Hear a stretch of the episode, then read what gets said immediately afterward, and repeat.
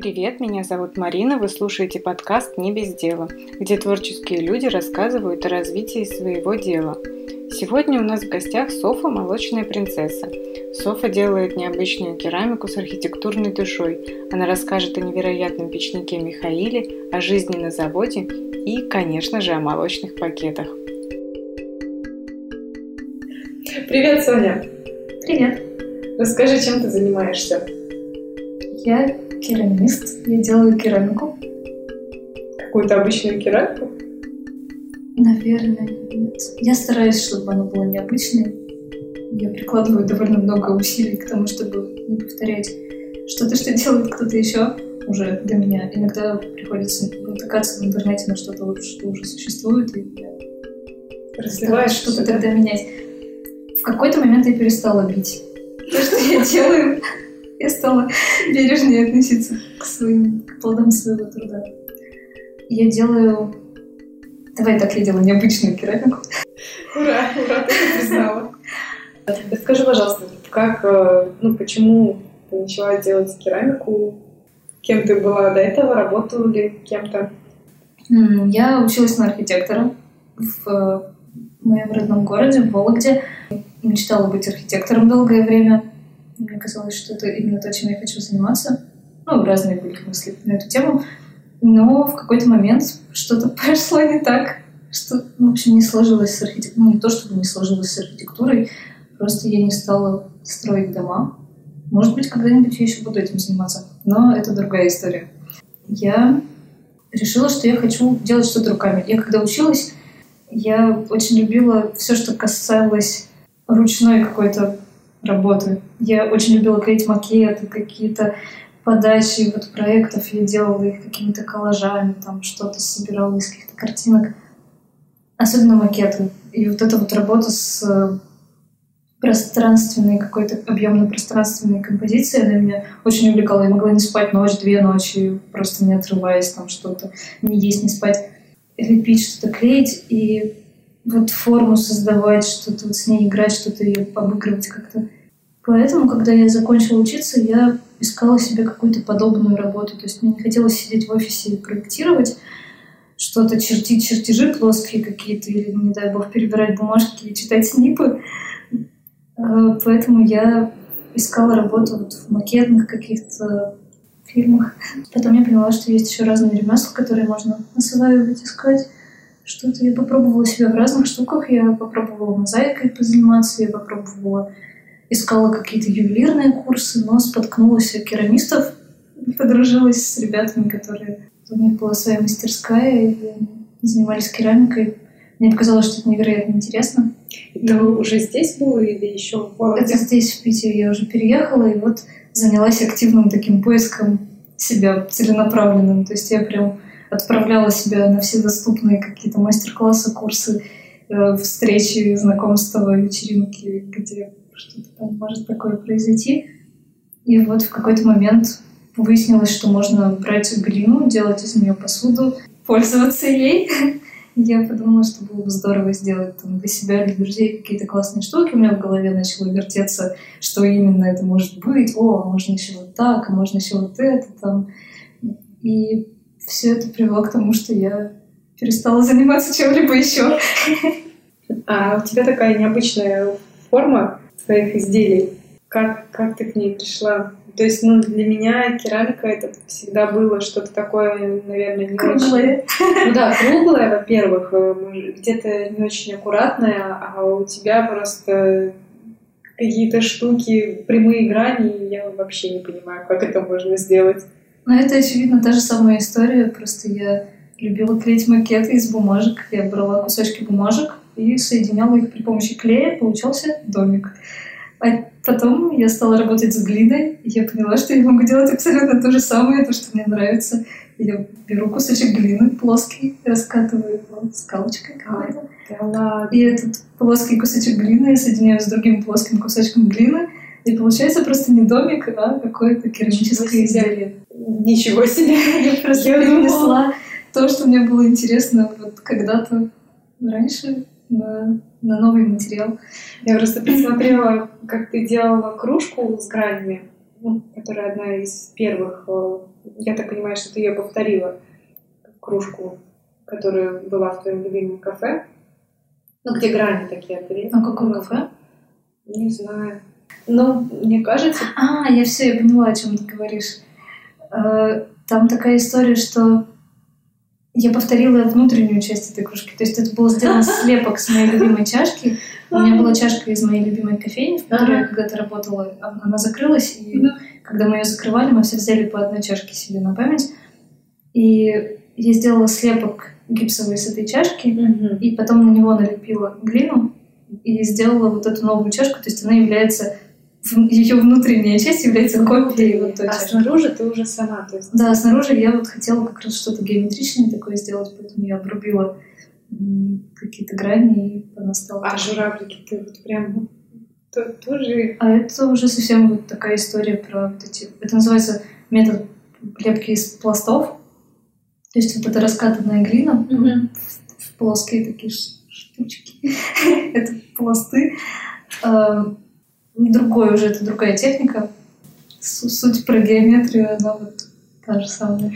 Хорошо, а вот э, все вот эти каштаны, ну, ежи, то есть иголочки, ты тоже, получается, все вручную? Да, каждая иголочка вручную приклеивается, каждая Уши, да, и Уши. выпуклые буквы. Для ушей у меня буквы я, да, я тоже из таких тоненьких колбасочек вылепливаю каждую буковку. Это тоже это другая моя любимая история, ну, так, точнее, страсть такая. Я очень люблю буквы, шрифты, э, вот эти какие-то... Не знаю, сейчас модная штука есть каллиграфия. Каллиграфией я не занимаюсь, но при этом что-то красиво написать я очень люблю там как-то глядеть. Даже в универе тоже я все проекты подписывала всегда вручную. И меня мои одногруппники тоже просили что-нибудь там подписать на чертежах, потому что я буковки очень любила разные там выводить. Я репетировала свой почерк, когда училась в универе. Я придумала, как я хочу писать, и я репетировала буквы, как я их буду писать в дальнейшем. Сейчас от этого уже ничего живого места не осталось, потому что сейчас я как врач пишу просто. Но когда-то у меня был четко выверенный почерк, и вот эти буковки, которые я выкладываю на чашках, на посуде, это тоже вот какая-то история про, про мою любовь к буквам. Слушай, то есть буквы эти все вручную, а уши, я видела, ты тоже вручную. Все вот это. Наверное, первые штук 20 ушей я слепила вообще вручную, то есть каждая была индивидуальным ухом. Вообще. А Это потом, мне уже дурно стало. потом я сделала несколько слепков с уже готовых каких-то вылепленных ушей. Теперь у меня есть формочки, в которые я просто отминаю эту форму. Да, уже получше. Вообще-то, если честно, практически все можно сделать вот таким образом. То есть практически с любой формы можно снять слепок и автоматизировать это произ- производство хотя бы. таким Это образом. классно было. Да, но это вот мне самой пока еще это не надоело настолько, чтобы автоматизировать это. То есть мне самой пока интересно влепливать каждую буковку. К тому же, ну я же не делаю одни и те же слова на, этих, Мгм. на чашках, на тех же. Мне заказывают, там, у меня сейчас стоят какие-то папа-бабушка, там меня попросили слепить. Я могу, в принципе, выложить все, что угодно, потому что я делаю это вручную. Слушай, а ты вообще все сама лепишь или справляешься с объемами? Я абсолютно не справляюсь с объемом. А помощников? Но делаю я все сама. Я пыталась найти помощников. Я абсолютно искренне написала пост, он провисел у меня в отложенных записях примерно полгода. Я иногда смотрела на него и думала, ну ладно, потом. Может быть, через месяц я буду готова. Вроде нормально спать по три часа, да? Да, потом я выложила этот пост в какой-то момент, потому что мне нужно было готовиться к ярмарке. И у меня абсолютно не было времени никакого на эту подготовку, у меня не было готовых изделий, мне нужно было везти их очень много в Москву. В Москве была ярмарка. Я провела...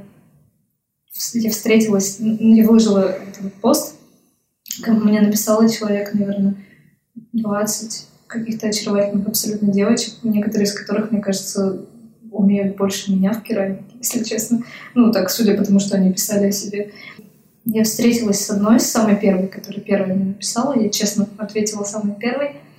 Мы встретились, очаровательная абсолютно девочка оказалась. Мы очень классно пообщались, полепили вместе что-то на пробу.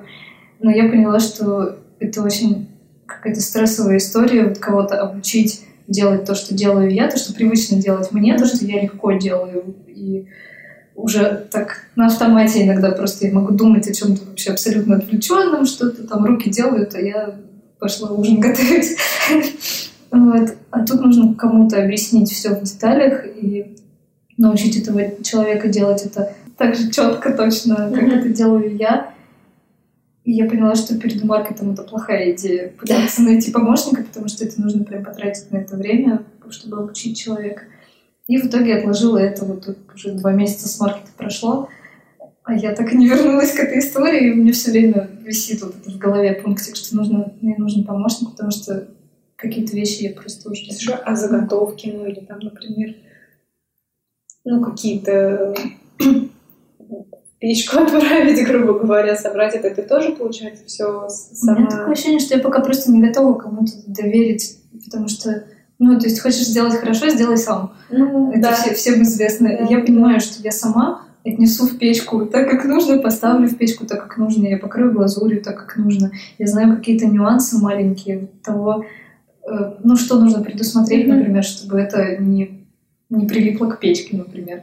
Или как, как вот, какой, какой маленький вот там капельку убрать на чашечке, если, если я не хочу, чтобы здесь была капелька. Вот. А нового человека его тоже придется первое время контролировать. Да, да, да. Тоже просто пока... Это такой какой-то ступень, какой-то порог, который нужно просто собраться и переступить. И я пока это не смогла сделать. Видимо, еще не настолько не справляешься с объемами, чтобы... Когда истерики мои какие-то уставшие, повысится их частота до, до невозможного какого-то уже... Слушай, а ты вот... Э, у тебя есть круг? Или ты да, no, все а, вот он стоит, да. Я просто не знаю, как он выглядит. Вот так. Как теперь знаю. Круг, Марина, Марина, круг. Кто-то из соседей на скейте катается. А, отлично. Я не могла просто предположить, что это такое даже. Я видела, что некоторые кружки ты без круга лепила вручную, и тебе нужно было их сделать все идеально одинаковыми. Это было для кафе, ты знаешь больше про меня, чем я думала. Я весь Инстаграм пролистала. Но на этом остановилась. Хоть кто-то, хоть кто-то читает мои посты. Я вообще не работаю с кругом, если честно. Сейчас такой камин признание. Он просто здесь стоит, да? Я плохо владею кругом, недостаточно хорошо, чтобы э, чтобы в какие-то сжатые сроки, например, сделать партию посуды на круге. Uh-huh. То есть я что-то могу из него выжить, но пока он управляет мной, не я То есть я могу такая, о, что это у меня получается слепить в таком стиле. А если у меня есть какая-то заданная форма, например, которую мне нужно повторить 10 раз, я это, моего мастерства с кругом вот работает пока не хватает. То есть это нужно прям набить руку, нужно сесть и заниматься uh-huh. этим. И я каждый раз себе обещаю, что это вот-вот тоже произойдет. Да, но... так же, тогда же, когда их помощник появится. да, да, видимо, это примерно одновременно произойдет. Возможно, кстати, возможно, у меня появится помощник, у меня появится время сесть за круг. Ну, или наоборот, помощник будет уже уметь лепить одинаковые... заниматься кругом, а я пойду погуляю. Лепить одинаковые формы, и он сможет делать заготовки на круге. Может быть. Хорошая идея, а, ну, в общем, вот тогда, когда вот мы сделали этот заказ, это мои друзья, это как раз друзья, с которыми мы когда-то вместе работали в кофейне, и вот потом наши пути разошлись, у меня осталась чашка, моя mm-hmm. любимая от той истории, а у них осталось желание открыть свою кофейню. Они это сделали вполне успешно сейчас в Вологде. Да, это мое любимое место на свете, одно из любимых мест на свете. И там ни, одной, ни один из этих стаканов уже не выжил, больше нет. Там еще недавно я читала, что они все живы спустя какое-то Было дело, да. Спустя какое-то время я приехала и выяснила, что там новая бариста перестарался с жонглированием посуды. Решил, что они керамические. Ну, в общем, парочка, по-моему, может быть, так, ну ладно, неважно, сколько там осталось этих стаканов.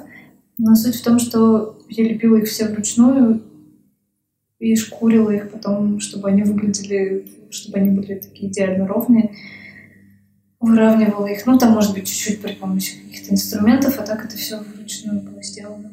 Просто потому что пока мне проще. По времени это дольше, естественно, чем mm-hmm. на круге, но, по крайней мере, я была уверена в том, что они будут одинаковые. А на круге я не чувствую себя пока Ну, ты для них пользователем. Ты для еще тарелки? Или это уже не для них? Тарелки я для другого заведения делала. Это кафе в Петербурге. Тарелки и чашки вот эти граненые я тоже делала. Да, да, да. да. Еще какие-то там были под кашу, миски. Ну, в общем, это, это вообще удивительный какой-то заказ был совершенно. Я тогда только начала заниматься керамикой. Сейчас уже можно признаться в этом, что я совершенно ничего не умела в тот момент. Я была просто как в австралопитек, типа вот кусок глины и палка в другой руке. Мгм. Что я могу с этим сделать? Ребята нашли меня в интернете, как-то почему-то понравилось им, а они тогда тоже только открывали это кафе, Мгм. и, и тоже были такие супер зеленые. И что-то звезды сошлись, и они сделали называются? заказ. Они называются Seize... Тогда они назывались э, Seize the Day. Мгм. Это переводится как э, типа лови момент, там что-то почувствуй, Да, да, да. что-то такое. Что-то почувствуй. Не будем углубляться. Вот, сейчас они называются Sister Impress, потому что они объединились с кофейней. Э, Они объединились с кофейней, соединили два названия, и теперь, теперь они уже не со мной работают, не у меня заказывают посуду, насколько я знаю. Вот, и тот первый заказ они сделали у меня, и это было что-то невероятное, мой первый большой какой-то такой серьезный заказ, причем вот на самом первом этапе моего какого-то моей работы самостоятельной. Это было невероятно, что они мне это доверили. Но они, наверное, просто не знали, что... Ну, посмотрели, понравились кружечки. Вот, ну, в общем, все было сделано абсолютно на обум. Первый раз там какие-то вещи я никогда такого не делала раньше. Тут там что-то пробовала.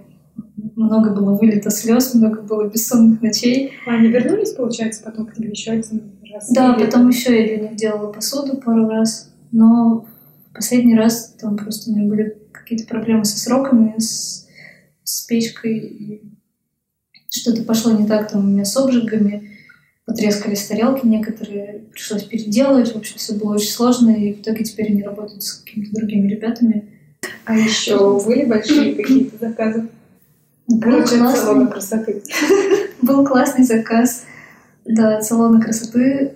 А, Тогда это еще не было салона красоты. Какие-то ребята тоже, которые работали с интерьером какого-то салона красоты в Новой Голландии, которая только-только тогда начинала раз- развиваться, открываться. А, Они заказали мне три больших кашпо. Это тоже была какая-то безумная абсолютно гонка за непонятно чем, потому что я никогда не делала таких больших вещей. А, И пришлось первый раз я запорола этот заказ, мне пришлось я не ту глину взяла, и все эти кашпо, которые я слепила, их извело, они они должны были быть как раз строго геометричными, как я теперь очень люблю, а тогда еще не умела толком. И они были кривые косые, они должны были вписываться в металлический каркас, и они не встали в этот каркас никак, там что-то провалилось, что-то там криво как-то косо сидело.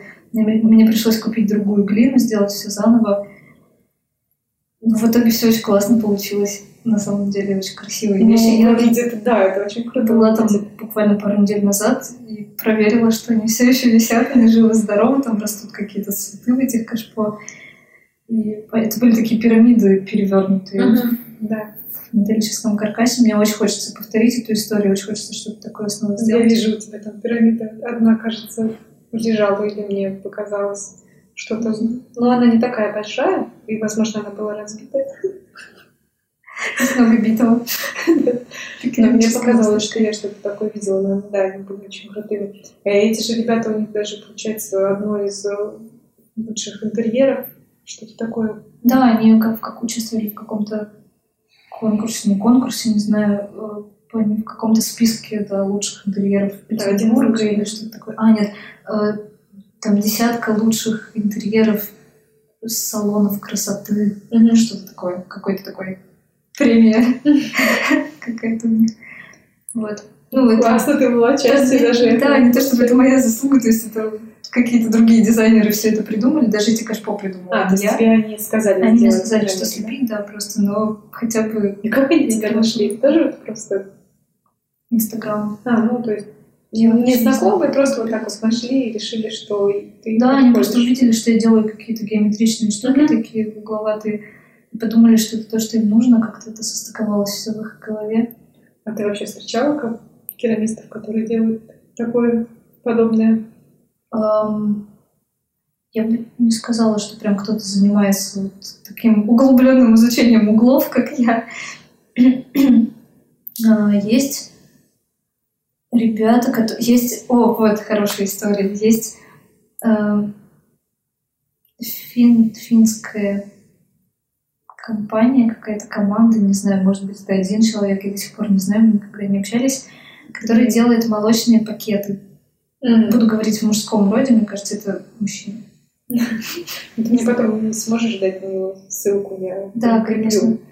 И причем мне даже присылали друзья с какой-то выставки где-то в Европе фотографии вот этих молочных пакетов. Он делает их... Где она? Он делает их э, из фарфора. Они красивые, невероятно. Они mm-hmm. немножко помятые, они не такие строго прямоугольные. Mm-hmm. Они немножечко как будто помятые, и фарфор он чуть-чуть просвечивает же еще на солнышке там или ну, при лампе. И это очень красиво, и мы в Инстаграме друг друга лайкаем, то есть они тоже знают о моем существовании, это очень приятно и прикольно. Кто первый начал, я не знаю, и уже как-то смысла нет выяснять, потому что ну, выглядят они совсем по-разному. То есть ну, да, одна, но ну, то есть очевидно, что люди могут прийти к одной идее, находясь в разных ну, концах. Я думаю, молочные пакеты, возможно, уже даже кто-то пытался да, делать. Да, есть еще итальянская фирма, которая делает их вообще в промышленных масштабах. Э, Причем сейчас, по-моему, они даже их уже и не делают. То есть они делали это когда-то. Я не знала mm-hmm. об их существовании, когда начала лепить молочные пакеты. Я оставляю за собой право их лепить, потому что я, во-первых, делаю это другим способом, во-вторых, я делаю их разных цветов, с росписью, с рельефом, с каким-то а они такого не делают. У них есть три каких-то позиции, которые вот они просто придают там какой-то черный, золотой, белый. Вот я делаю все, что угодно, вообще на любой вкус, мне с головой. Там вот у меня есть сейчас серия молочных пакетов, которые как-то погнулись, куда-то да, повернулись, вообще такое. сломались, там, не знаю. То есть это уже куда-то совсем другая история, не связанная, больше связанная не с молочными пакетами, а с архитектурой, опять же, наверное. Вот. И, ну, в общем, меня не мучает совесть, что кто-то до меня это придумал, потому что я сама это придумала для себя. Ну, да, да. Не важно, в принципе, даже если это у кого-то да. есть, ты знаешь, Я что... делаю это другим способом, я делаю это в других каких-то цветах. Я делаю это потому, что молочный пакет — это какая-то важная там, для меня история про то, что вот я из Вологды, там молоко, я очень люблю вологодское молоко, я не могу не сказать об этом в интервью. Ты еще про название свое расскажи. Я всегда во всех интервью, во всех постах обо мне где-либо я упоминаю то, что я из Вологды. И здесь на заводе у нас есть шутка, когда у нас, у нас есть экскурсии здесь по заводу ребята ведут, рассказывают про всех мастеров, которые снимают здесь мастерские. И когда они приводят кого-то ко мне, первое, что они говорят, это уже такой мемчик, шутка местная. Вот это Саша, кстати, которая заходила, фотографировала. Она заводит людей и говорит, это Софа, она у нас принцесса, она из Вологды она лепит молочные пакеты, потому что Вологда, молоко, вот, и мы сами хихикаем, потому что это такой мемчик локальный, а люди не совсем понимают, почему мы хихикаем. Вот, ну, потому что все с того началось, что молочный пакет, он стоял передо мной на столе, я пила из него вологодский кефир какой-то, это было даже не молоко, это был снежок. И я просто подумала, почему бы не слепить то же самое. Вот у меня есть глина, вот у меня есть скалка. И... Ты долго мучилась? Я просидела целую ночь, чтобы вот эту выкройку сделать саму. Ну, то есть, чтобы слепить какую-то форму из вот этих пластов, я сначала делаю выкройку каждой mm-hmm. детали, который, ну, как, как макеты я клеила. Mm-hmm. То есть, есть какие-то бумажные как это сказать, ну, макет, макет изделия, mm-hmm. получается, который я вырезаю, пробую, что это все работает, что ну, это все можно склеить. Да, да, да, трафарет получается. И потом повторяю это, это уже в глине. Вот, чтобы эту развертку сделать, я там измерила каждую грань этого пакета, я попробовала это склеить в бумаге, все получилось, и пришлось дальше это уже пробовать в глине. Глина, естественно, это первое, что я сделала, она не поддавалась, там что-то где-то мялось, что-то где-то не состыковывалось. И техника это мне тогда была не очень знакома. В общем, я просидела целую ночь. Потом я засекала, что я люблю первый пакет, который я повторяла уже, я люблю по 6-7 часов. А теперь уже часа два у меня уходит. А вот эти, которые Припад выпад Ой, это вообще страшно. Даже вообще думать об этом. Там один, который развернут э, корпусом, такой повернулся, который он вообще я его лепила кажется, целый день я на него потратила, потому что я вырезала эти детали, и их подсушивала под углом немножко уже, с таким с поворотом, чтобы они чуть-чуть уже подсохшие и уже держали вот эту повернутую форму. И потом их склеивала уже, когда они уже немножко сами по себе держали форму. И при этом последняя, она никак не приклеивалась, она ее изводила просто, и шов расходился. Подожди, а как вот... А как ты так делала, высушивала, чтобы они совпали формы? Две губочки лежали, между ними развернута эта вещь, и эти губочки, они с какими-то досочками припертые, они не позволяли ей раз, развернуться. И она вот подсыхала, потом я их состыковывала, и последняя часть, она никак не приклеивалась. Шов расходился, я просто уже взяла и швырнула пол, и все, что все, больше не буду, не буду доделывать эту вещь, это невозможно. Но потом я подумала, я уже несколько часов с ней сижу, неужели не это делаю? И я подняла ее с пола, отряхнула. То есть она не разбилась, да? Нет, она была еще не высохшая, это а. мягкая еще такая. Вот, и я ее все-таки приделала. Я очень им горжусь, не продаю его никому, кто бы какую там цену за него предлагал, потому что... А, он только один, да, такой? Да, я боюсь, что мне не повторить никогда просто эту вещь у меня просто не хватит терпения. Хотя не знаю, может, второй раз проще будет морально. Ну, ты будешь знать, что ты уже это сделала, да, может ну, то есть, э, когда ты знаешь, что это уже было один раз сделано, это проще повторить, чем mm. когда ты не знаешь, когда ты думаешь, что ты первопроходец, такого еще никто не делал. Ой, наверняка тоже все уже все делали. Ну, молочных пакетов таких, я думаю, никто не делал, потому что соединить вот эту какую-то вертящуюся историю. Ты начала рассказывать, и это выглядит совсем чем-то нереальным. Я такая думала, ну что там, слепила молочный пакет, да, обычный, потом, возможно, его как-то повернула, я, кстати, наверное, даже дам ссылку на этот пакет, чтобы все понимали вообще, о чем речь. Слишком долго мы уже о нем говорим. Да, потому что это что-то невозможное.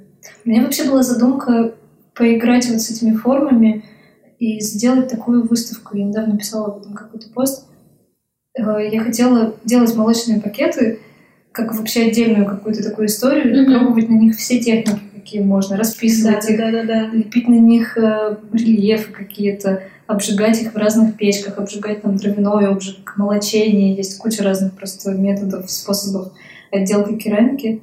И я хотела все эти способы пробовать на вот этих молочных пакетах, пакетах, потом пробовать все способы издевательства над этой формой, поворачивать ее, нагибать ее, там, соединять их как-то по несколько, что-то, какие-то композиции. Это классная задумка, надеюсь, что ты, ты это сделаешь когда Да, но оно, оно копится вот потихоньку, я поэтому эти вещи не продаю, а коплю их, они у меня стоят на полке, я хочу когда-нибудь сделать такую выставку дурацкую какую-то про то, как, как я попробовала все на одной и той же форме. Ну, не знаю, насколько она дурацкая будет. Мне кажется, она меня иногда очень крутая мои друзья-дизайнеры обвиняют в формализме, в каком-то... Я однажды очень такой какой-то тяжелый момент пережила, когда это слово услышала в свой адрес, потому что это вот в архитектуре хуже вообще не придумаешь. Мне кажется, чтобы сказать про архитектора, что он формализмом каким-то увлекается и грешит. Почему он так плохо? Ну, потому что это какое-то вот такое очень негативное окрас в этом слове есть, когда ты пытаешься в ущерб функции подчиняться какой-то форме. Про меня однажды говорил один мой неплохой приятель, которого я очень уважаю и хорошо к нему отношусь. Он очень талантливый керамист вологодский. Он однажды в интервью в каком-то сказал, что кто-то из керамистов работает с материалом, подчиняясь тому, как этот материал ведет себя, а кто-то из керамистов подчиняясь, пытается подчинить себе материал. И в этом тоже я какой-то укол такой немножечко в свой адрес почувствовала. Потому что, ну, ну, я понимаю, что это немножко правда. Я воюю иногда с вот этим каким-то куском глины, чтобы он так, как мне надо, встал. И, может быть, это не совсем правильно. Неоднократно я такое, такое в свой адрес слышала. Но фишка в том, что мне это интересно. То есть я, я веселюсь, когда это делаю. Мне интересно, смогу ли я вот так вот сделать, смогу ли я вот эту форму создать, смогу ли я вот с этим молочным пакетом издеваться с ним до такого момента, когда это совсем станет абсурдным. Вот. В этом во всем какой-то такой постмодернизм бесконечный. И вот это не знаю, игра с этой формой, подражание ей. Это не очень может быть хорошо. Наверное, когда-нибудь мне, может быть, будет неловко Ну, за то, что я делаю знаю. сейчас. Но сейчас я веселюсь и оправдываю себя тем, что мне весело делать это. Возможно, люди просто судят по себе и я не знаю, я смотрю на эти молочные пакеты и какой-то дичайший восторг. И когда я их видела в Инстаграме, это было не так круто, чем вживую. К тому же, м, Просто меня самого восхищают какие-то легкие такие формы, какая-то японская керамика, которая вот она такая вся текучая, какая-то плавучая, какая кривенькая, какая-то такая. Я очень люблю, я сама покупаю у других керамистов какие-то кривые чашки, например, вот такие кособокие, потому что я в восторге от таких вещей, я люблю ими пользоваться в быту, но сама я не могу их делать, просто не могу. Я пытаюсь иногда слепить что-то кривое, и мои руки, они мучают эту вещь до тех пор, пока она не становится ровной. Потому что, я не знаю, я не могу успокоиться. Поэтому я покупаю у других керамистов кривые, кривые чашки. слушай, а глину ты покупаешь, да, получается? Да, А да. сама пробовала собирать? Фух, это смешной вопрос. Просто Первые полгода, мне кажется, существования того, что я делаю мастерской, я отвечала на него, наверное, каждый день всем, кто сюда заходил. А глину ты сама копаешь? Или а почему ты не сама копаешь глину? Потому что глина, она та, которая лежит вот где-то там, в лесу, например, не знаю, в карьере в каком-то, она не готова для того, чтобы ее просто взять оттуда и слепить из нее Мгм. что-то. Там, скорее всего, есть всякий мусор, примеси, какой-то песок, э, что-то, все что угодно, ветка, палка. Ее что, нужно просеивать или что? Да, ее нужно, я не знаю точно, как это делают те, кто, Ага. кого я покупаю готовые массы. Скорее всего, это высушивается, просто промывается, просеивается, Мгм. и потом снова становится как- как-то перемешивается при помощи каких-то, не знаю, типа по принципу бетономешалки, что-то, наверное, какая-то там история. Вообще, наверное, я должна хорошо знать, как это работает, и подробно уметь Ну, об этом рассказать, В но следующий раз изучишь, расскажешь. я знаю это в общих чертах, как это делается. Э, Сама я это не могу делать просто потому, что у меня нет такого оборудования. То есть, естественно, можно взять какую-то глину в лесу, выкопать, слепить из нее что-то и обжечь это, и это будет вещью обожженной. Как раз. Да, возможно, какой-то такой, как бы сама глина скажет, что не надо лепить ничего ровного из меня, ты же выкопал меня в лесу. Но фишка в том, что сделать из этого какую-то вещь, которой можно будет пользоваться в быту, какую-то функциональную чашку, там какую-то что-то такое, что не отвалится из-за того, что внутри, например, был пузырек какой-то, Мгм. или внутри была какая-то ве- веточка, которая выгорела в печке. Это довольно, в общем, сложно так добиться, добиться такого качества самостоятельно. Я знаю керамистов, которые работают, ну, лично, в интернете видела людей, которые ездят, копают сами глину, но у них соответствующая керамика. То есть они, ну, во-первых, они все равно как-то ее очищают, то есть у них Мгм. есть какие-то для этого приспособления. И перемешивают, как-то ее пере- пе- перерабатывают. Но у них соответствующие еще и изделия. Они делают более толстостенные Мгм. какие-то вещи, они какие-то более вот такие кустарные, кривоватые. И за счет этого они, их можно использовать. И это, как правило, не какие-то маленькие чашечки, пялочки, а это, может быть, какие-то большие сосуды, там, какие-то Мгм. вазы, тяжелые, вот, тяжелые, да, которые можно позволить себе сделать, например, толстую стенку. Да, я помню, что там куб, да, там был, который я не могла понять, это вообще керамика или нет. А, да. Да, надо будет его тоже сфотографировать и показать. Вот так, кстати, это специальная глазурь, да, для него? Да, она металлизированная, там внутри металлы, которые окисляются в печке и превращаются вот в такую блестящую штуку. А глазурь вообще ты тоже, да, ну, покупаешь? Глазури я покупаю тоже готовые. Пока я очень хотела делать глазури сама, это как раз проще, чем, чем глину. А что? Делать. У меня пока недостаточно навыков, времени на эксперименты, и знаний химии, знаний какого-то вот этого. Мы пробовали однажды с одной девчонкой-керамисткой э, сами растолочь стекло мелко. Мы это делали, по-моему, вручную даже. Какой-то ступкой пользовались. По идее, для этого нужна какая-то я не знаю, какая-то штука, в которой ты мне слово вылетело из головы. Кофемолка? Кофемолка. Кофемолка без стекла? Есть такое слово. И это не термин, это вообще доступное какое-то слово, которое просто вылетело из моей головы. Назовем это кофемолкой.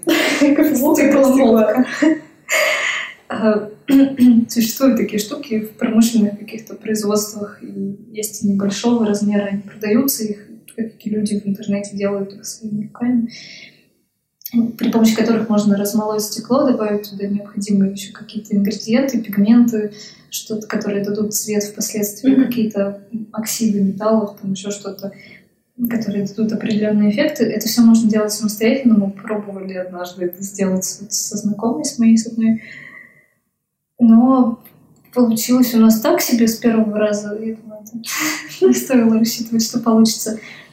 В принципе, у нас превратилось это в глазурь, mm-hmm. но она потрескалась, потому что не совпадал коэффициент расширения с коэффициентом расширения глины. То есть там mm-hmm. же в печке происходит разная физика и химия. Под высокими температурами вещь она увеличивается в размерах, потом она уменьшается в размерах, э, потом э, эта глазурь, она сцепляется с черепком вот этим глиняным, mm-hmm. попадает в поры, прикрепляется к ним, а потом снова, например, это все расширяется, и глазурь трескается. То есть это все нужно учитывать, когда ты все это делаешь. Mm-hmm. И когда ты делаешь глазурь сам, высока вероятность, что она потрескается, например, или что она не сцепится с глиняной напряженной. В общем-то, что у нас произошло? У нас одна глазурь наша, она скатилась в какие-то капли, а другая, она потрескалась вся. И рас, раскололся сам черепок из-за того, что глазурь ее просто разорвала. Mm-hmm. Вот, то есть это тоже такая сложная физико-химия, которая пока, я знаю, не настолько их, и не столько у меня времени на эти эксперименты есть, чтобы понять, как это работает. Я очень хочу делать глазурь. Но пока я покупаю их готовые, я пока экспериментирую, смешиваю их. Mm-hmm. То есть я беру цвета одно, я понимаю, что там внутри в этой глазури, там, например, какой-нибудь цинк есть внутри или что-то там, не знаю. Беру другую, в которой есть, например, свинец. Я знаю, что то будет опытным путем, уже выяснила, что будет, если они смешаются, если одна глазурь попадет на другую, и получится какой-то интересный эффект. То есть такие вещи я делаю, примерно зная, что там происходит, примерно представляя, из-за каких химических элементов произошло вот это вот, например. Я знаю, там, что есть процессы, которые, о которых нам рассказывали на уроках когда-то, но я не придавала этому значения. Но я уже привезла из Вологды свой учебник по химии, я нашла его на полке где-то в своей комнате. Там. Вовремя. Вовремя решила заняться химией. Да, и я немножко посмотрела уже, как это все вообще работает. Но пока я понимаю это не настолько, чтобы контролировать это, так скажем даже больше времени. Я пока просто понимаю, да, я думаю, что просто время эксперимента какие-то в дальнейшем. Слушай, а печь это ну, твоя печь, то есть ты ее покупала или пользуешься тут? Печку мы покупали вместе с моей соседкой по мастерской.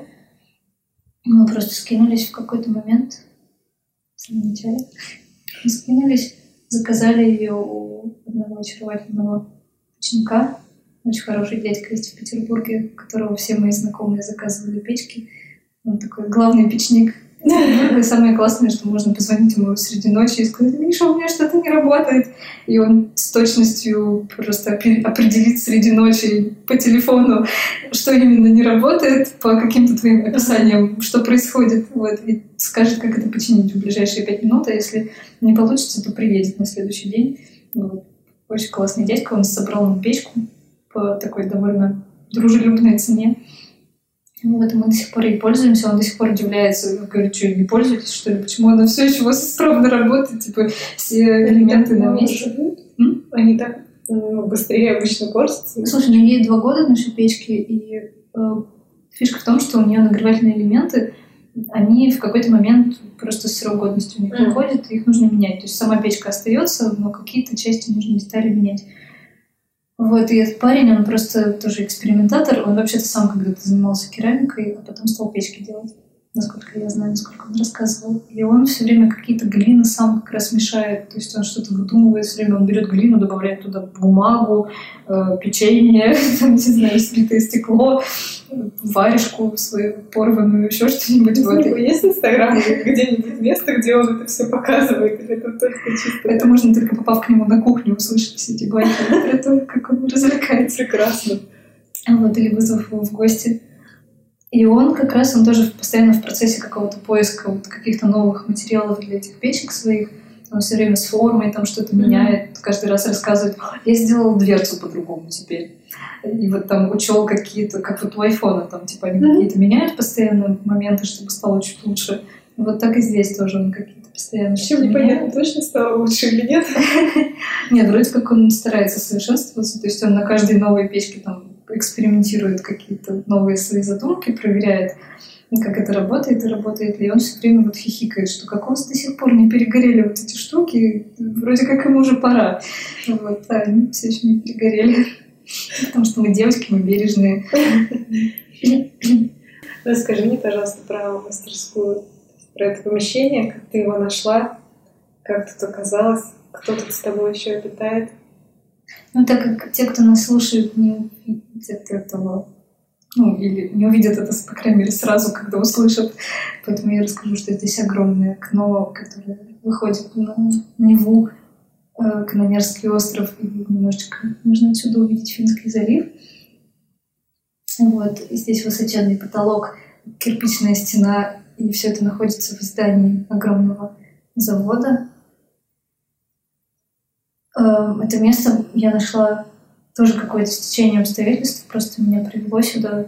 Я искала, где бы мне заниматься тем, что мне нравится. То есть я уже тогда начала что-то лепить дома, заляпала всю квартиру глиной, всю посуду, все ножи, все, все, что можно было заляпать. А дома ты как обжигала? А дома никак. Я возила а, к ребятам в мастерскую к знакомым, на которых я училась. И пару раз перебила все, что, все, что отвозила, ну, потому что там тоже сложно необожженную вещь, не травмируя ее, довести до куда нужно. И я вот поняла, что пора обзаводиться печкой мастерской всеми делами, что кажется, это мне интересно настолько, что пора уже этим заниматься более серьезно. И я стала искать мастерскую, разговаривать об этом с людьми. И мне все стали говорить, ну, как все, многие знакомые стали мне упоминать в разговорах о том, что какой-то их приятель собирается делать большой многофункциональный коворкинг и ищет помещение для этого. Я помню прям вот эти посты в Инстаграме, оф, посты в интернете о том, что они ищут помещение. Я нашла этого человека, так немножко начала наблюдать за ним. И он нашел помещение на заводе, здесь на втором этаже, позвал каких-то друзей, приятелей, там, знакомых, которым интересно что-то делать в большом таком промышленном помещении и как-то соседствовать и сотрудничать, возможно. И вот таким образом мы сюда попали с вот этой затеей делать керамику. У нас был уголочек такой, там какой-то закуточек без окон, без дверей, в котором мы поставили стол, стеллаж, стул. И вот как раз заказали печку. А потом освободилось вот это помещение, где мы находимся с тобой сейчас. Мы подружились с ребятами, которые здесь жили до нас, и они в какой-то момент решили съехать, прибежали к нам, говорят, так, есть возможность переехать сразу после нас в классное помещение, давайте к нам. И мы вот собрали вещи, собрали вещи оттуда. Там было тесновато, потому что там была рядом столярка, все, что я лепила, было постоянно в какой-то стружке. И печка стояла у нас посреди столярки, и вообще-то это просто по каким-то пожарным нормам не, очень. очень да, там, когда огромная разогретая штуковина стоит рядом с кучей опилок. Вот. В общем, мы переехали вот, вот в это помещение тем же составом, которым покупали печку. То есть это была моя соседка нынешняя Ксения и подруга по имени Настя, которая вообще очень мне помогала на том этапе, вдохновляла меня. Мы хотели вместе этим всем заниматься и вместе придумали вообще всю вот эту Princess. Mm-hmm. Но Настя решила немножечко оставить эти дела в какой-то момент, на начальных этапах. И я одна этим занимаюсь с тех пор. Ну, она тебя вдохновила, направила, Да, Настя, я очень благодарна. Она до сих пор, на самом деле, в любой момент ей, там, мы с ней встречаемся, общаемся, и она разговаривает с удовольствием о моих делах, за что я ей очень благодарна. Потому что вообще-то ну, ей могло бы быть все равно. Но она до сих пор очень трепетно ко всему этому относится. И я надеюсь, что, может быть, еще какие-то впереди у нас общие дела. Очень надеюсь, потому что Настя сейчас занимается другим. Но все еще какие-то теплые чувства к керамике, ко мне и к этой мастерской питает. Может, это тот человек, который должен стать твоим помощником, наконец Скорее нет, скорее директором. Потому Ну что вот, сейчас хотя бы директор так, да. магазина известного одного в Петербурге названием «Спасибо». Вот. И она очень прокачала свои навыки администрирования, Мгм. управления, подсчета финансов и вот этого всего, все, с чем у меня плохо как раз. Ну, я подозреваю, да, что тебе как раз такое Я смеялась с Настей, что она вернется ко мне директором. А не Ну, помощником. отлично, И как раз. мной управлять, потому что кто-то должен этим заниматься. Я не справляюсь, я сама себе не директор. По крайней мере, все это контролировать и разгрузить тебя от общения с людьми. Как бы было здорово. Настя, если ты слышишь, да? Пора. Не слышу. А кто еще здесь в помещении с тобой? А, Ну вот я уже упоминала мою соседку Ксению, которая занимается тоже керамикой. Она делает... У нас никогда не было никаких проблем с каком-то какой-то конкуренцией или чем-то таким. Мы смело пробуем что-то, что увид... подсмотрев друг у друга какие-то штуки. Ну, Скорее можно назвать это каким-то взаимовдохновением. То есть мы смотрим друг на друга и что-то... Ну, я иногда, например, пытаюсь повторить какие-то вещи, которые делают... Не не вещи, скорее техники, которые пробует Ксения. И получается совершенно по-другому. И это очень классно и забавно наблюдать, как по-разному два человека делают то, что изначально могло бы быть одним и тем же. Вот, и Ксения, она делает совсем не похожие на мои вещи. То есть тут не перепутать в этой мастерской, Да. что сделала я, что сделала она. Еще здесь есть соседка Таня, которая делает украшения из битого стекла. Она приносит сюда какие-нибудь сколотые, купленные на уделке вазы, салатники советские, из толстостенные, такие стеклянные, цветные, э, от каких-то бабушек, дедушек, принесенные, привезенные. Бьет их на мелкие кусочки, раскладывает их по баночкам по цветам, вот у нее ты можешь видеть. И потом она при помощи паяльника, припоя и разных других металлических приспособлений, типа проволоки, каких-то штучек, она все это превращает в невероятные какие-то композиции, которые становятся украшениями, сережками, кольцами. И это соседство тоже очень классное, потому что, например, в какую-то пыль мелкую от этого стекла, которое Таня бьет, мы с Ксенией потом используем э, в качестве каких-то ну, ну, компонентов для глазури, то есть можно разбросать по какому-то изделию вот эти кусочки стекла, они расплавятся, точно так же, как глазурь сцепится с керамикой и превратятся в какую-то интересную такую стеклянистую поверхность. Ну, они, как правило, трескаются, там тоже интересно, красиво получается, не подходит для посуды, но подходит для каких-то просто декоративных вещей. Вот, то есть тут у нас какой-то взаимообмен такой получается. Очень, ну, вообще, мне даже слов нет. Это так здорово звучит. Таня на мне пробует свои какие-то новые украшения, она вешает их на меня, разрешает мне померить колечки, я большой любитель колечек. И просто Таня на моей реакции иногда проверяет, запускать это в производстве или нет. Если я вижу пищу и хочу это отнять у нее, то значит надо делать это много и продавать потом. На самом деле, ну, меня сначала совсем ну, не привлекло внимание, то есть, ну, украшения, украшения, я против них достаточно спокойно отношусь. И я даже не поняла, что это битое стекло. Вот у меня даже мысли не возникло, и сейчас ты сказала, и как бы... Это вон, видишь, стоят вазы, еще которые Танечка не успела разбить. Нек- Некоторые удается спасти. Недавно я отвоевала ну, там, тарелку голубую. Она очень мне нравится, и я уговорила Таню не бить ее, хотя она говорит, что может сделать из нее кучу красивых сережек. Но, в общем, иногда... А это, это, наверное, первый вопрос, который задают все, кто заходит в эту мастерскую, что это за штуки. Это отходы какого-то промышленности, какой-то стекольного производства. где-то я все время забываю, в каком городе. Самара, Тверь.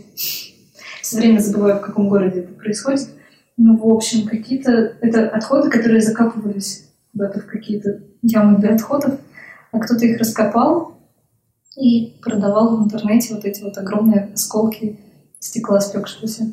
Татьяна заказала их э, по почте, они пришли к нам, не знаю, или курьером, не помню уже. И теперь разбросаны по всей мастерской, и тут когда солнышко светит в окно, они все светятся, переливаются, мерцают, это все очень красиво. Мы говорим, мы шутим, что это кусочки финского залива застывшие. С ними можно фотографировать э, керамику, с ними можно обниматься. Татьяна говорит, что это ее котятки, она берет их на ручку котят, поглаживает на всех фотографиях с этими стеклами, да, они с ними ведет себя как с котятками. Она их не бьет. Нет, их она не бьет. Это какой-то, возможно, ее будущий проект. Она хочет что-то с ними сделать такое масштабное, пока руки не доходят, пока они просто красиво лежат и символизируют то, что здесь работают со стеклом. А, Еще у нас есть Катерина, удивительный человек, который занимается чем только не занимается. Вообще она фотограф, но здесь она снимала, ну, стала снимать с нами помещение, чтобы попробовать тоже себя в керамике. Она иногда приходит, неистово что-то лепит в течение целого дня или целой ночи, и потом исчезает на какое-то время и просто пишет нам в чатик, типа, девчонки, обожгите то, что у меня там на столе стоит, пожалуйста. Вот, то есть не то, чтобы она прям много этого делала, но с интересом всегда с таким неистовым и, и главное, очень так трудоспособно приходит, садится и лепит. Вот, вообще-то она фотограф, и иногда приводит сюда кого-нибудь пофотографироваться в это помещение. Раньше у нас тут было больше пространства для этого, когда здесь не было полок и столов, и здесь везде был большой подиум. Здесь можно было устраивать фотосессии. Ну а теперь мастерская все-таки берет свое и захватывает территорию пространства. Только одна стена у нас осталась, но здесь договоренность, что эта стена остается такой чистой, мы на нее ничего не вешаем, ничего к ней не приделываем, ничем ее не заставляем. Из нее просто дует ветер. Да, из нее просто дует ветер, потому что она наружная, и здесь, скорее всего, куча дыр между кирпи- кирпичами. И мы просто мерзнем. Возможно, тут можно повесить э, небольшой коврик ну, типа на высоту человека, там, сидящего человека, чтобы не так сильно задувало. Нет, вешать нельзя, вешать ничего нельзя. Тут до нас ребята, которые жили, они отбивали ее от штукатурки в течение очень долгого времени, чтобы она была такой красивой, кирпичной, поэтому у нас просто не поднимается рука что-то с ней сделать, потому что мы знаем, сколько это трудов стоило все это очистить, и сколько было пыли, грязи. И они это чуть ли не вручную, по-моему, делали. В общем, страшно. Спасибо им огромное за это, за то, что они это сделали для нас, потому что почти сразу потом они уехали.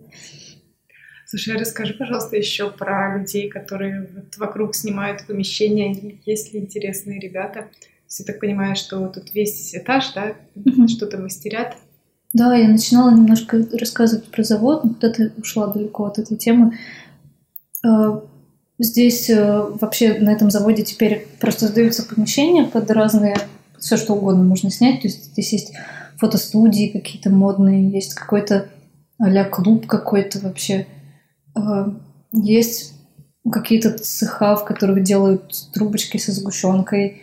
Есть какое-то диванное производство, там, не знаю, какие-то рояли реставрируют, в каком настраивают какие-то фортепиано, там все время можно Да. ухо к двери поднести. Много этажей. Пять. Здесь четыре этажа. Четыре. Ну, где-то в некоторых корпусах пять этажей, о, фу, три этажа, в некоторых корпусах, в некоторых четыре. Вот, и тут несколько корпусов, которые все между собой связаны, как лабиринт, можно из одного в другой попасть, там есть разные какие-то тайные ходы, коридоры, которые просто дверь в коридоре ты открываешь и попадаешь на какую-то безумную лестницу, которые я, я думала, что я уже знаю все их, но недавно обнаружила новый. И Откуда он взялся? Причем потом я пыталась отвести туда своего приятеля и не смогла его найти. То есть тут до сих пор еще куча каких-то загадок, как в каком-то Хогвартсе, я не знаю, мы все время шутим о том, что это какой-то город-лабиринт, что это отдельный какой-то вообще полноценный вот такой город, бетонный город-завод. Я очень люблю об этом что-нибудь сочинять, какие-нибудь сказки о путешествиях по этому заводу, потому что здесь можно, правда, выйти просто и не вернуться обратно. А, и помимо вот этих всех производств и всего, есть какая-то у нас такая сложилась постепенно компания более-менее интересующихся одними и теми же вещами ребят. Мы примерно все вот локация наша такая сложилась на четвертом этаже. То есть все помещения э, вот по коридору, поэтому это все мои друзья, приятели, которые делают что-то подобное. То есть здесь есть тоже керамисты еще, здесь есть столяры, которые делают какие-то интересные там штуки, доски, мебель какую-то модную, современную, там что-то, посуду из дерева. Э, фотографы есть, вот забегала к нам соседка mm-hmm. фотограф в самом начале. И художники какие-то, ну, то есть кто чем занимается. И мы все между собой перезнакомились, подружились. То есть можно там вечером оказаться у кого-то в гостях, можно с кем-то кофе утром попить. Кто-то к тебе там заходит, не знаю, за солью, кто-то за молотком, кто-то за шляпой, кто-то просит, ну что то есть между собой какие-то у нас тут коммунальные такие Как вас проходная по ночам сюда пускает? Или вы просто... Они спрашивают, вы в ночную смену? Мы говорим, да, мы в ночную смену. Даже когда у нас звенят бутылки вина в сумках, мы говорим, да, в ночную смену. Здесь нельзя жить на заводе, но многие здесь ночуют, часто остаются ну, потому что ты работаешь, работаешь, работаешь, упал, поспал, встал, дальше работаешь. Mm-hmm. Поэтому у многих здесь оборудованы какие-то спальные места и какие-то вот вторые этажи построены. Мы, например, здесь отмечали Новый год, и к нам просто зашли охранники. В какой-то момент там было висело объявление, что после шести вечера 31 числа все помещения должны быть покинуты. Охранники зашли к нам в 8, у нас салаты везде расставлены и шампанское на столе. И они говорят, ребят, на выход. Мы такие, да-да, мы уже выходим. Они просто махнули рукой. Надо было им предложить тоже. Мы предложили, они отказались. Сохранили субординацию. Вот. Но оставили нас в покое, позволили нам повеселиться здесь. В общем, мы все здесь между собой дружим, сотрудничаем, заказываем друг у друга какие-то вещи, покупаем что-то друг у друга периодически, что-то дарим друг другу. Ну, в общем, все это переплелось, пере, пере, пере, перетекло во что-то такое коммунально-общажное. Э, вместе готовим ужин, не знаю, вечеринки какие-то устраиваем. Ярмарка. Ярмарка, да, вот у нас скоро. Мы придумали себе название в какой-то момент. У нас оно есть, мы называемся «Завод 34». До сих пор не совсем понятно, какая э, задача у нашей организации. То есть вы сами вот именно с этажа или прям... Да, это наш этаж и какие-то ребята, которые у которых есть схожие какие-то интересы и запросы с других этажей, то есть есть mm-hmm. какие-то еще мастерские по заводу разбросанные. Мы мечтаем, что когда-нибудь весь завод будет только наш, что все будут свои ребята и все будут... Никаких э, диванов. Да, у всех будет какая-то... Но в этом есть какая-то романтика в этих диванах. Ты иногда бежишь по коридору, там какой-то узбек идет навстречу, не знаю, что-то. У меня был здесь приятель, э, который как раз работает где-то внизу. А, он работает... Он работает на производстве тортов и вафельных трубочек. И мы подружились, и он какое-то время приносил мне по вечерам вафельные трубочки. Правда, потом он начал признаваться мне в любви, и пришлось нам перестать дружить. Вот, дурацкая история. Но... Ну, невероятно милая. Вот. Мы называем себя завод 34, потому что номер дома по улице Кожевиной номер здания этого 34. А завод, потому что это завод, потому что тут все такое как на заводе. Тут нет каких-то модных... А здесь раньше был завод, кофе. да? Да, это была фабрика имени Слуцкой. А, ситцо-набивная. Сюда привозили ткань и набивали рисунки. Здесь красили ткани. И здесь какие-то были цеха с какими-то ваннами, бассейнами, в которых полоскали ткани, делали какие-то, не знаю, нитки. Сейчас здесь ниточное производство есть какое-то безумное на втором этаже. Там всегда весь коридор завален какими-то бобинами из-под ниток, какими-то штуками непонятными. А, в общем, здесь делали раньше ткани, а потом это все закрылось и стало сдаваться в аренду под более мелкие производства какие-то. Ну, какие-то собственники появились у этого здания. Вот сейчас мы начали какие-то устраивать мероприятия совместные. У нас бывают кинопоказы в одном из наших помещений. В общем, у нас здесь бывают кинопоказы, бывают вот ярмарку вторую мы затеяли по счету. Первая была летом, было классно, весело. Приходили было много людей. народ. Да, мы просто позвали всех друзей, друзей, друзей, знакомых, знакомых. Ну, В принципе, собралось какое-то количество людей, соизмеримое с тем количеством продающих вот нас на этой ярмарке, чтобы это не было странно, чтобы какого-то не было дисбаланса. Вот сейчас нас будет больше, потому что мы прям привлекли всех, кто есть на заводе. Почти все, кто что-то из наших знакомых делают, все будут участвовать. И, соответственно, мы попробовали сделать там рекламу какую-то в соцсетях. И надеемся, что будет больше народу, и что будет более масштабно это, и что оно постепенно будет с каждым разом еще немножечко расти. Ну вот пока мы учимся все это организовывать, пробуем. Все вообще Как сами, это? да? Да, вот в этом наша затея, что мы все делаем сами, мы не прибегаем к А каким-то... помещение, в котором, то есть, у вас, э, ну, вы куда-то выносите все свои... Коридор, А, вы просто в коридор, да? У нас есть огромный коридор.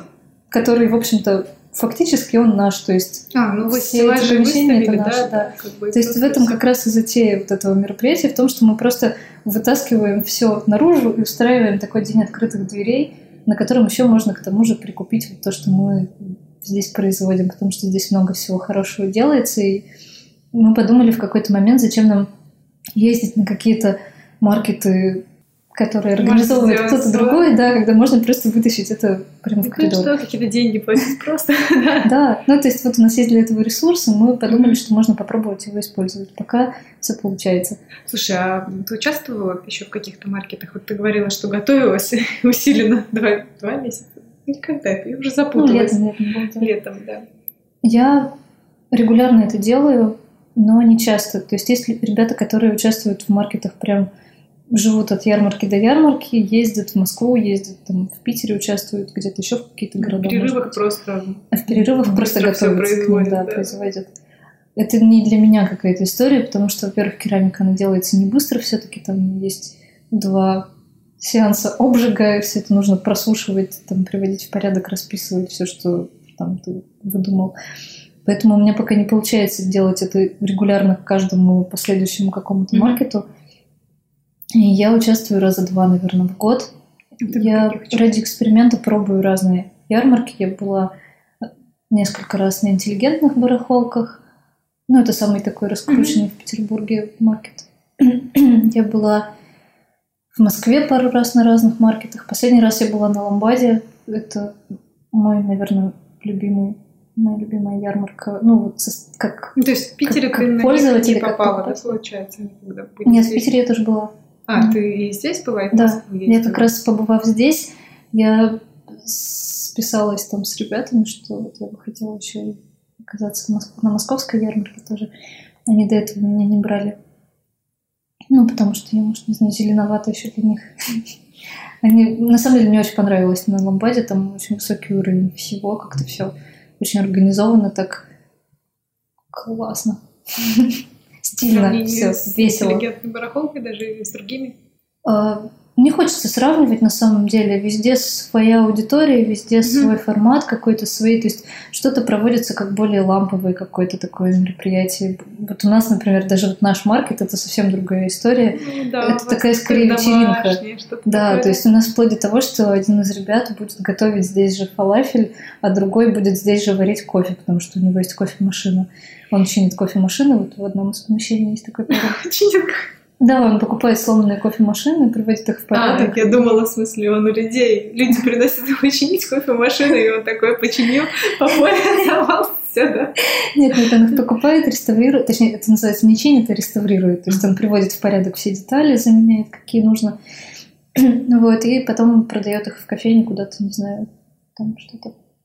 Вот у него всегда есть пара каких-то готовых к использованию тачек. И вот последний раз он варил кофе, а я, так как я тоже работала в кофейнях раньше, я тоже с удовольствием с огромным там поварила что-то, поиграла в свою же в какую-то чашку, там что-то сварила.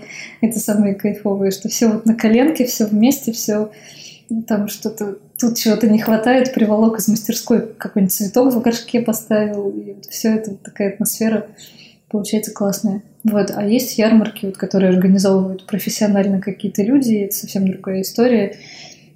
И тоже разный уровень профессионализма в разных э, каких-то этих разные форматы немножечко. Но мне пока вот ближе всего оказался последний, который в Москве был. Я повеселилась, я посмотрела на классных ребят. На самом деле я на ярмарке хожу больше не, не чтобы продать там побольше, а чтобы посмотреть, познакомиться, да, немножко о себе заявить, а на- напомнить о себе даже скорее, вот, и заявить тем, кто не знал обо мне. И познакомиться с другими мастерами, потому что это очень весело, это классно, смотришь на людей, которые что-то тоже делают руками, то, о чем ты ничего не знаешь. То есть там бац, какие-то колечки, украшения, штучки, не знаю, ты понимаешь, что вот этот человек сам их сделал, а ты ничего не знаешь об этом. А выставка в Японии, расскажи, пожалуйста, про нее, как вообще так получилось? Они тебя Это нашли, было- ты их Это нашла. было уже год назад. Я недавно вспоминала об этом. Кажется, что год назад это так давно. У меня есть знакомая, которая сотрудничает с Японией. Она, ну, ее работа заключается в том, что она возит японских художников в Россию и устраивает здесь какие-то выставки японских разных художников. Ну, в общем, на этой почве мы познакомились, ну, там, через общих знакомых. Она решила попробовать в этот раз сделать наоборот, то есть в тот раз сделать наоборот, привести русских э, художников, ремесленников в Японию. Ее пригласили на какое-то мероприятие. Это была какая-то большая арт, арт-выставка, арт-ярмарка. То есть там были художники, какие-то плакаты, там были картины, живопись, скульптура, все что угодно. Ну, насколько я знаю по фотографиям, я сама там не была. И она вот набрала какую-то команду русских э, ребят, причем там были абсолютно разного уровня люди. Там она отвозила туда работы Н- Нарштейна, это который автор «Ежика в тумане», и мои. Типа девчонка, которая год назад керамикой начала заниматься и даже толком не понимает, что происходит вообще. Ну вот это было очень лестно и приятно, что она в том числе меня решила взять поучаствовать. И она отвезла какие-то мои штуковины туда. Я наслушалась каких-то... Ну, передала мне комплименты оттуда. Это была просто выставка или как, ну, выставка, ярмарка? Это была выставка-ярмарка, но работы... Там немножко что-то у меня продалось, несколько вещей каких-то. А остальные мы решили оставить там до следующего мероприятия, но... Ну, потому что мы подумали, что ну, рано или поздно что-то еще произойдет. Мгм. В общем, они остались там и пока не вернулись. То есть ничего, ну, они где-то там... Она там сказала мне, что где-то надежно припрятаны в Японии. Слушай, ну, то есть это она за- занималась перевозкой, Да, организацией, ты Ну, есть- вообще как бы просто выделила часть. да, да. Ты познакомилась там, ну, то есть а, я точно знаю, что тебе кто-то присылал привет из Японии. Это прекрасная тоже история. Я когда-то работала... Когда-то я работала в Центре культуры «Красный угол» в моем родном городе. Это такое заведение, которое делало выставки современного искусства и современного ремесла. И в какой-то момент там был, проходила выставка японского художника, которую организовывала как раз вот Таня, которая, которая возила мои работы в Японию. И она тогда работала вместе по истечению обстоятельств с мужем моей сестры. А, И они привезли вот работы этого художника, иллюстратора, его зовут Рюки Фукао, прекрасный дядька японец, который а, ну, какие-то мультяшные невероятные иллюстрации рисует э, с какими-то зверюшками, сумасшедшими планетами, там, не знаю, что-то. И эта выставка, она была еще про скульптуры такие маленькие. Он лепит маленькие Мгм. фигурки каких-то несуществующих зверюшек, э, лесных каких-то духов. И, в общем, тогда вот я узнала о его существовании.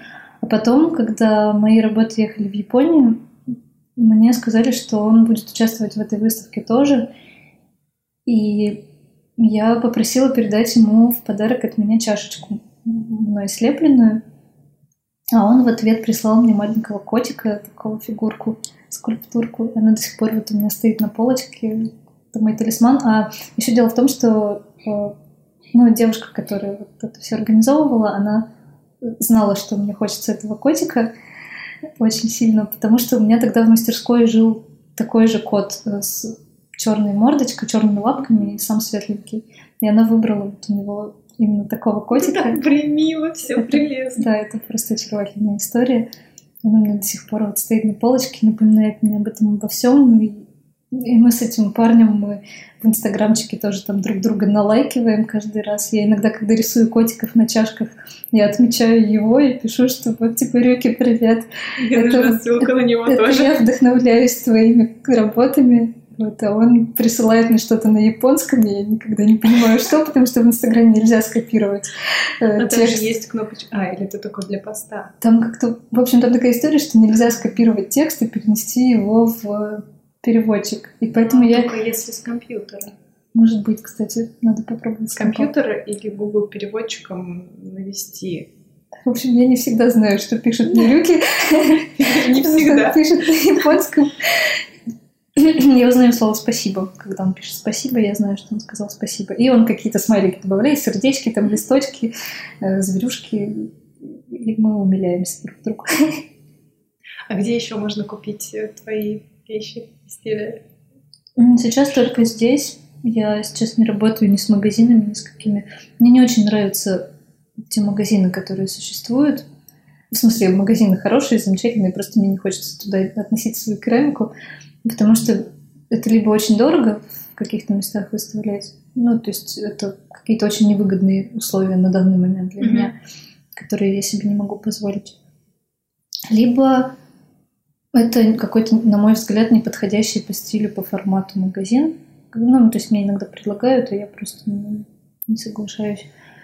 И я по- Инстаграм, ВКонтакте. пока, да, пока все просто в интернете. Недавно был забавный разговор с одним керамистом на ярмарке, который говорил, кто эти керамисты, которые продают через интернет свою керамику, как они это делают? Я стою такая рядом говорю, вообще-то я только так и продаю. Ну вот. Слушай, а на Ламбаде вот у тебя там нет магазина? То есть... У меня есть магазин на Ламбаде, он временно создан, потому что вот я участвовала в Ламбаде, у них есть такое условие, что, ну, желательно, чтобы у тебя был магазин на их сайте. Но я пока не продлевала, там нужно платить взнос постоянно, я пока его не продлевала, не знаю, нужно ли мне это. То есть нужно его постоянно пополнять, этот магазин, чтобы это имело смысл. И нужно, чтобы он продавал что-то регулярно, чтобы это имело смысл, а я пока в таких объемах произвожу вещи, что мне не удается регулярно это все обновлять и держать под контролем количество вещей в магазине. Поэтому я пока просто поддерживаю в своих там соцсетях, в Инстаграме, ВКонтакте какой-то там раздел товары, и, и мне этого хватает. А тебя в основном из России покупают или зарубежные тоже? А пока в основном из России. То есть у меня есть подписчики какие-то из э, откуда-то из Европы, из Америки, но пока у меня, если честно, я не помню. Ну вот кроме Японии, наверное, у меня нет каких-то заграничных. А, нет, что же я обманываю. У меня есть покупатель в Индии. Меня познакомила с ним моя сестра. Журавль? Или нет? А, нет, в Японию я отправили. Да, журавли у меня в Японию летали. Это моя сестра познакомила меня с этим индусом. Он э, пару раз что-то у меня... Что-то заказывала у меня сестра для него и отправляла в подарок. А что-то потом этот дядечка приезжал сюда, в Петербург, и купил у меня какую-то посуду, отвез к себе домой там в подарок своим друзьям-индусам. В общем, где-то по Индии разбросана моя, моя посуда немножечко. Классно. Мне приятно, я люблю Индию. А какая твоя любимая своя штука? Что ты больше всего любишь, что ты сделала? Того, что сделала? Такого у меня еще никто не спрашивал. Ну, вообще есть такое что-то? Можешь отдать кому-то предпочтение? Наверное, это мой большой пакет, вот этот, не тот, про который мы до этого болтали, а который эм, был в восстановительной печке, да. Мгм.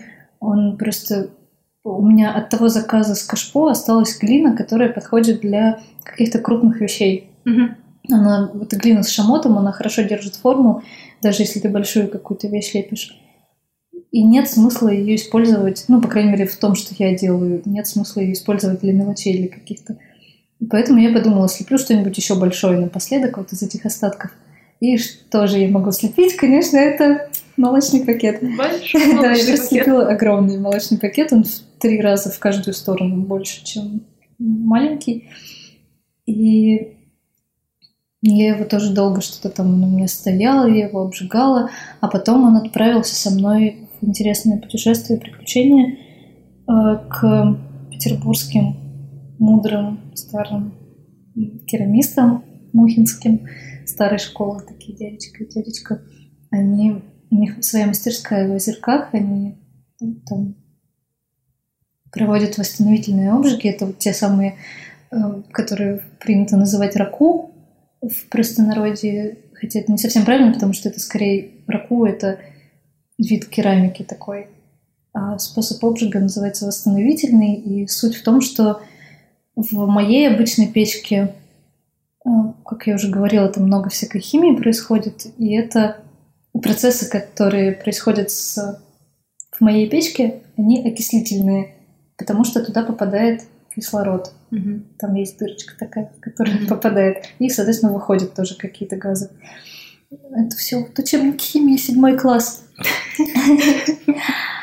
А та печка, она плотно закрывается, и туда не попадает кислород, поэтому там происходит восстановительный процесс.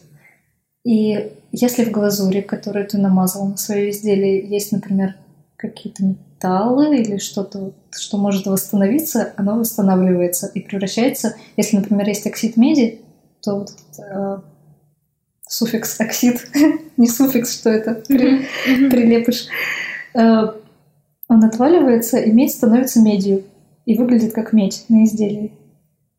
Ну, то есть такая красная, блестит Ага. металл. Точно так же с другими какими-то металлами, можно, веществами. И, в общем, в этой печке побывал этот мой большой пакет, и поэтому он... А, еще эта печка, там суть в том, что ты раскаленную вещь достаешь из этой печки, открываешь ее. Когда она нагрелась до 1000 градусов, достаешь огромными щипцами все, что ты туда положил, оно такое красное, раскаленное, как вот как у кузнецов на картинках вещи, которые они куют, вот оно такое же красное. Достаешь это щипцами аккуратненько, кидаешь в кучу опилок и опять закрываешь плотно, чтобы опять кислород не попадал. И происходит куча всяких термических шоков, э, изделия сходят с ума, все, все там просто... Эти опилки горят, потому что раскаленные изделия вот как раз лежат в опилках, спросить. опилки горят, все дымится, но дым никуда не выходит при этом, потому что Мгм. плотно закрыто. И сам черепок, вот сама керамика, она пропитывается этим дымом, какие-то трещины, если появились, когда ты кидался этим всем из печки в печку, э, оно тоже пропитывается дымом, трещины чернеют, какие-то пузыри могут появиться, там что-то вообще все что угодно. И в итоге ты достаешь либо кучу осколков, либо какую-нибудь ерунду, либо что-то очень красивое. Но то, что ты не контролировал вообще никак, оно произошло просто само. И вот, вот этот огромный пакет, он у меня там весь в пузырях, в трещинах, в каких-то подтеках невероятных. После этого кто-то говорит, что ты формалист? Вот. Но пакет все равно остается пакетом, это все равно Ну огромный пакет. Ну, это просто было очень интересно, увлекательно. Я надеюсь, что когда-нибудь у меня хватит сил, задора и, и знаний, чтобы собрать свою такую печку, потому что вообще-то теоретически я уже знаю, как это сделать, но пока еще не дошла до практики. Я хочу сама очень делать такие вещи. Очень хочется, чтобы это было доступно, не ехать куда-то в озерки в чужую Мгм. мастерскую, а сделать где-то у себя. Ну, в помещении это, естественно, не поделать, это нужно делать во дворе где-то. То есть, ну, в общем, надо что-то... Однажды это произойдет, я знаю. Когда здесь откроют выход на крышу, мне кажется, это Крышу можно... нам запирают. Это больная тема, они не разрешают нам веселиться. Слушай, а еще какие у тебя планы? Ладно. Пробовать всякие штуки. Не знаю, неделю назад я рыдала в углу мастерской и кричала, что я бросаю керамику и уезжаю в Вологду и больше никогда не буду этим заниматься. Но это, естественно, все уже никто не воспринимает всерьез мои такие моменты. Мои планы, я хочу производить, начать в каких-то новых масштабах какие-то вещи. Я хочу, чтобы у меня было, ну, чтобы какие-то вещи легче было повторять, чтобы можно было не париться о том, что нужно сделать 10 журавлей, там 10 кораблей, mm-hmm. вот это все. Не хочу тебе делать больше посуды. какой-то подмастерье, который просто, я не знаю, глину тебе будет подносить. Да ладно, я говорю, это просто нужно вот собраться и типа как пластырь оторвать, да. Есть же какие-то вещи, которые можно доверить, в принципе. Ну, то есть, ну, начальные этапы, может быть, не конечные, а именно начальные, что заготовки. Может быть, я просто не могу понять, почему кому-то это должно быть интересно. Мне сложно представить. Ты знаешь, что... я тоже не могу понять, почему я уже пару часов сижу с открытым ртом. Грубо говоря, да, может, ну, то есть в моем представлении каждый, кто может что-то делать руками, хочет делать сам что-то свое, придумывать, ну, а не ну, повторять чужие какие-то затеи. Это точно не тебе решать. И мне даже, мне даже неловко перед этими людьми, которых я вот потенциально вижу своими помощниками, в том, что, ну, за то, что я буду заставлять их делать что-то, что придумала я. Это в любом случае это решать не тебе, есть люди разные. Это правда. Всем есть те, ну, как бы это то, к чему я, чего я сама недавно осознала, но действительно есть люди разные, есть э, те, которые хотят творить и понимать, как э, сделать ту или иную вещь, а есть те, которые, которым не нужно понимать, как что-то сделать. Они хотят просто взять и повторить. Ну, то запомнить последовательность действий. Ну, да, но мне же нужно, чтобы эти люди еще потом со мной остались и продолжали ну, повторять эти действия. Тут тоже как бы разное. Может быть, это начало у кого-то творческого пути. Ну, но в любом случае это решать не тебе, хочет ли человек работать с тобой или нет. Если он не хочет, то у него, наверное, уж хватит э, мозгов, я не знаю, там решимости сказать. Ну или просто заблокировать твой номер телефона и не появляться никогда. Ужас. Ну, как ты делаешь с нелюбимой работой? Ну, не знаю, мне кажется, перестань. Ну, я думаю, что это просто я соберусь. Ну, придет. Да, да. однажды это придет. Я да. поняла вот в процессе вот этого всего вообще два года это все происходит со мной, и все происходит само, как будто. То есть просто обстоятельства в какой-то момент складываются так, что выплескиваются в какой-то новый этап. Там я что-то делаю, делаю, делаю, и бац, это превращается во что-то новое. Мне нужна мастерская, появляются какие-то люди, которые ищут кого-то, кто будет с ними снимать мастерскую. Ну, это, это классно. Мне становится тесно, кто-то тебя, приходит да. и говорит, тут освобождается помещение наверху, давайте заезжайте. Я ищу там, где взять печку, появляется какой-то человек, который говорит, о, у меня приятель печки как раз делает.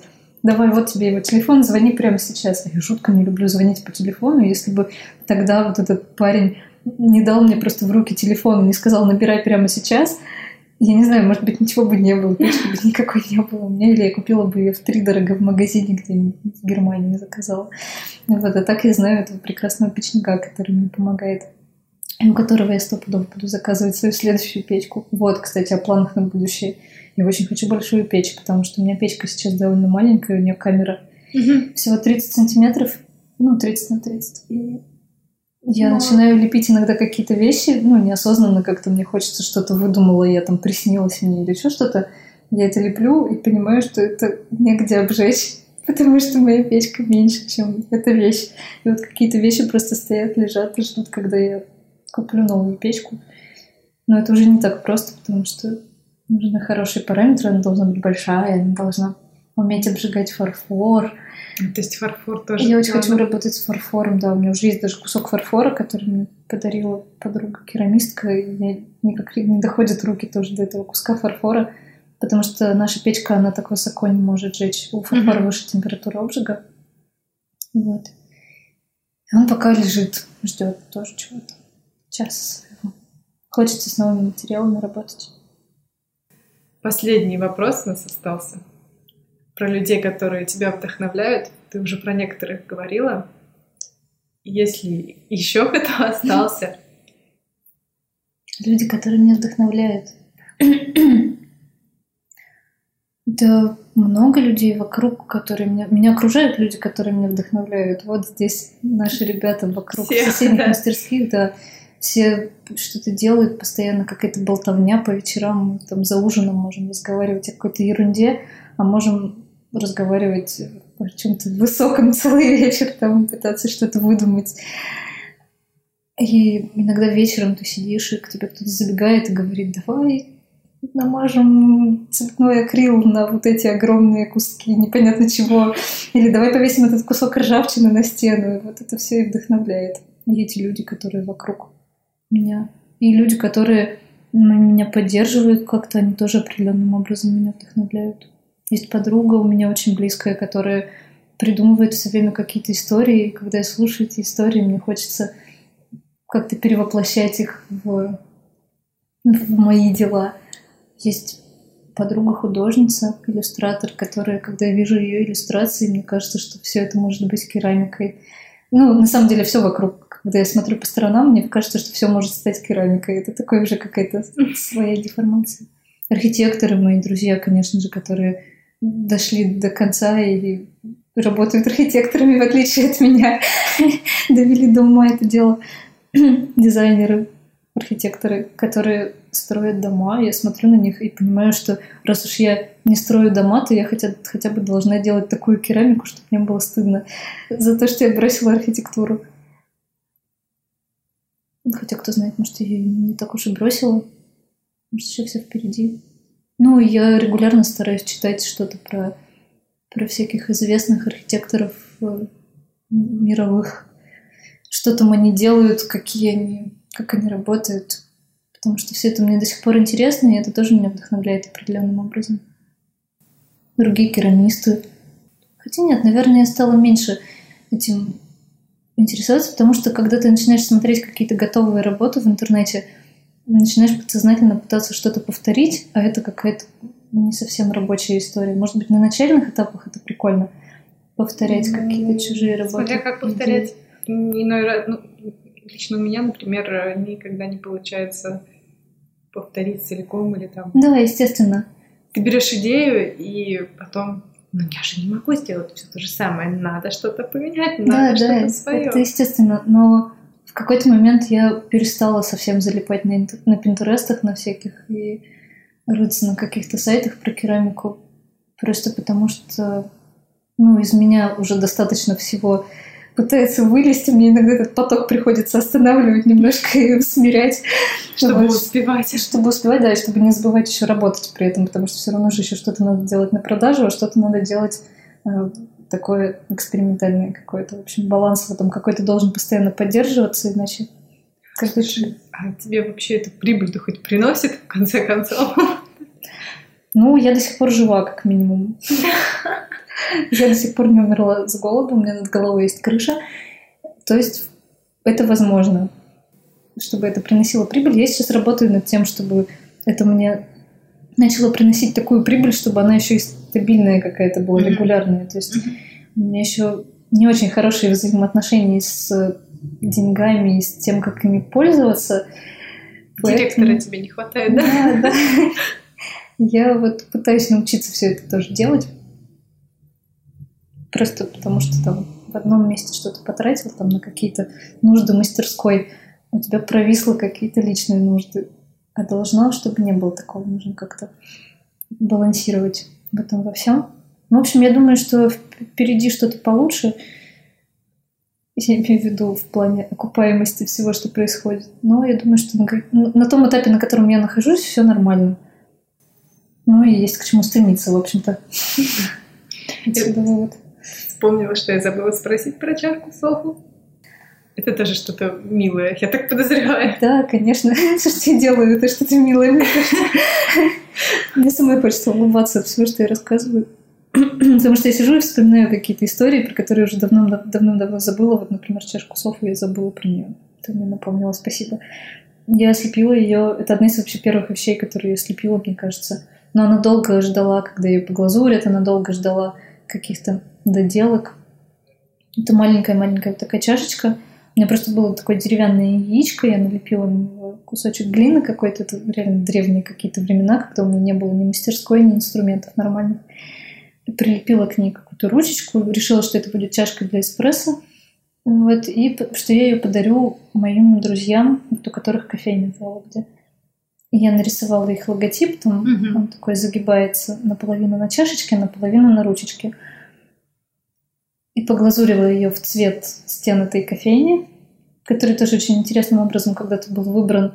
Я помогала им немножко с дизайном интерьера этой кофейни, и мы цвет не могли выбрать для стен.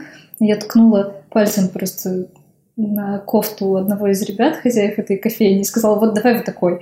И они такие, о, да, хороший цвет, да, давай. Вот. И потом на следующий день он в этой кофте поехал, купил краску, подобрав при помощи кофты колеры. Вот. И до сих пор эта кофейня, это фирменный цвет, теперь он там во всех у них деталях каких-то, на визитке, там везде-везде на логотипе. Вот, и когда они заказывали мне стаканы, они тоже заказали их с кляксами цвета Витиной кофты. Мне так и было написано в тех заданиях. э, Цвет Витиной кофты. И у меня есть глазурь, которую я специально для этого сделала. Намешала сама этот цвет. э, На банке написано цвет Витиной кофты. И когда я что-то делаю для них, я использую этот цвет. И вот он там в этой чашечке тоже был внутри. Я ее отправила, даже не сама отвезла, а я попросила сестру, по-моему, отвезти эту чашку им. И они, она, по-моему, до сих пор жива. И мой друг, который работает в этой кофейне, он завел отдельный инстаграм для этой чашки, Да-да-да, я и видела. выводил ее по городу, куда-то возил, фотографировал там в разных местах, фотографировал ее у меня на голове, фотографировал ее с эспрессо, фотографировал ее где-то, не знаю, в клумбе в какой-то и выкладывал в инстаграм. Вот. И, ее зовут в честь меня чашка Софа. Логично. Спасибо за эти все милые истории, очень невероятно.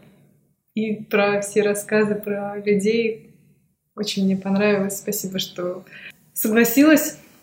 Вот и самое главное, а, я тебе сейчас вручу подарок от а, человека, которым, с которым я встречалась до тебя. Вот ее зовут Настя. Она продает а, аксессуары. Ну, то есть у нее такой мини марочка. Я не помню, как она называет себя. Пока-пока называется. А вот пока-пока. Не слышала про нее. Найдешь. Интересно узнать, да, здорово. Она передала тебе подарок. Это, во-первых, сумка. Ого, Да, сумка называется «Солнышко». спасибо. Во-вторых, это Что, записочка? плакат. Да, плакат с фотографией. Это очень хорошая традиция. Спасибо тебе за нее. Это очень здорово. Класс. Спасибо тебе, что пришла и все вот это устроила. Это здорово, весело. Мне было классно поболтать. Я много всего вспомнила, что о чем забыла. Это приятно. Полезный опыт. Классно. Спасибо Я тебе рада. за, за то, что ты делаешь.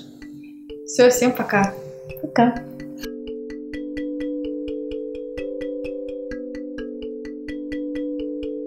Спасибо за внимание. Вы молодцы, что дослушали до конца. Ссылки на упомянутых людей можно найти в описании. Ставьте лайки, пишите комментарии, обязательно рассказывайте друзьям. Пока!